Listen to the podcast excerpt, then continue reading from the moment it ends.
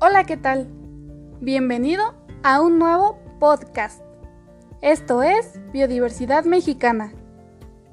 En la actualidad los seres humanos no respetan la biodiversidad, evitando que haya un equilibrio en la naturaleza esencial, afectando la evolución de las especies no solo en México.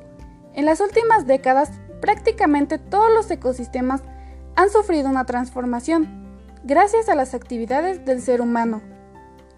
La pérdida de la biodiversidad está yendo a un ritmo mil veces superior al natural. Es por ello que se deberían adaptar nuevas metodologías desarrollando políticas de conservación. Es por esto que en esta emisión hablaremos sobre tres puntos claves sobre la biodiversidad. El posicionamiento de México ante la biodiversidad. ¿Por qué perdemos nuestra biodiversidad? Y dos de las especies más reconocidas en México. Comencemos.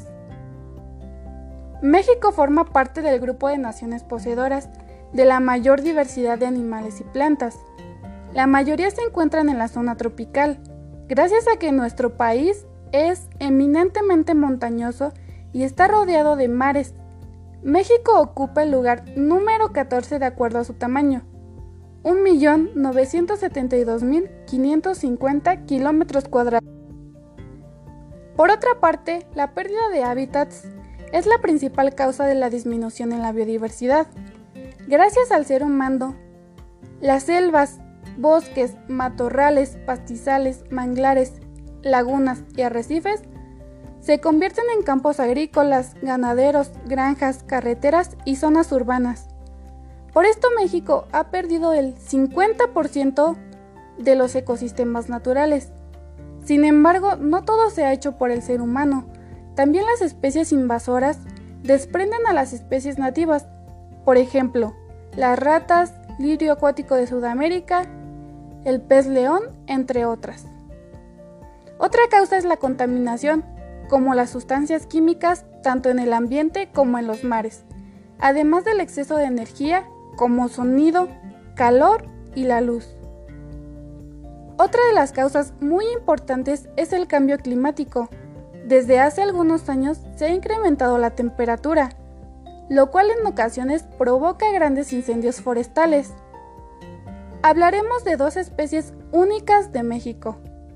En primer lugar está el ajolote, especie endémica única en la Ciudad de México y actualmente en peligro de extinción. Es una salamandra con la característica poco habitual de conservar sus rasgos larvantes en su vida adulta. Se distribuyen de 18 a 30 especies, son ovíparos y ponen de 8 a 20 huevos entre la vegetación acuática durante la primavera. Sus únicos depredadores conocidos, además del hombre, son las culebras de agua. Por otra parte está el teporingo. Es el conejo más pequeño de México, su pelaje es de color moreno oscuro y la diminuta cola no es visible. Las patas son cortas y las orejas redondeadas y pequeñas.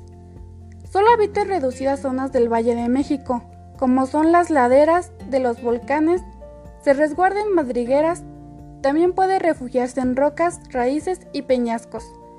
Ha sido desplazado cada vez más gracias al rápido crecimiento urbano y a la deforestación. Esto fue Biodiversidad Mexicana. Algunos datos fueron tomados de la redacción de Conan. Aquí terminamos este tema. Mi nombre es Aurel Valladares Lara. Espero haya sido de su agrado este contenido. No olviden que hay diferentes formas de trabajar para la conservación de nuestra biodiversidad. Pequeñas acciones hacen la diferencia. Hasta la próxima.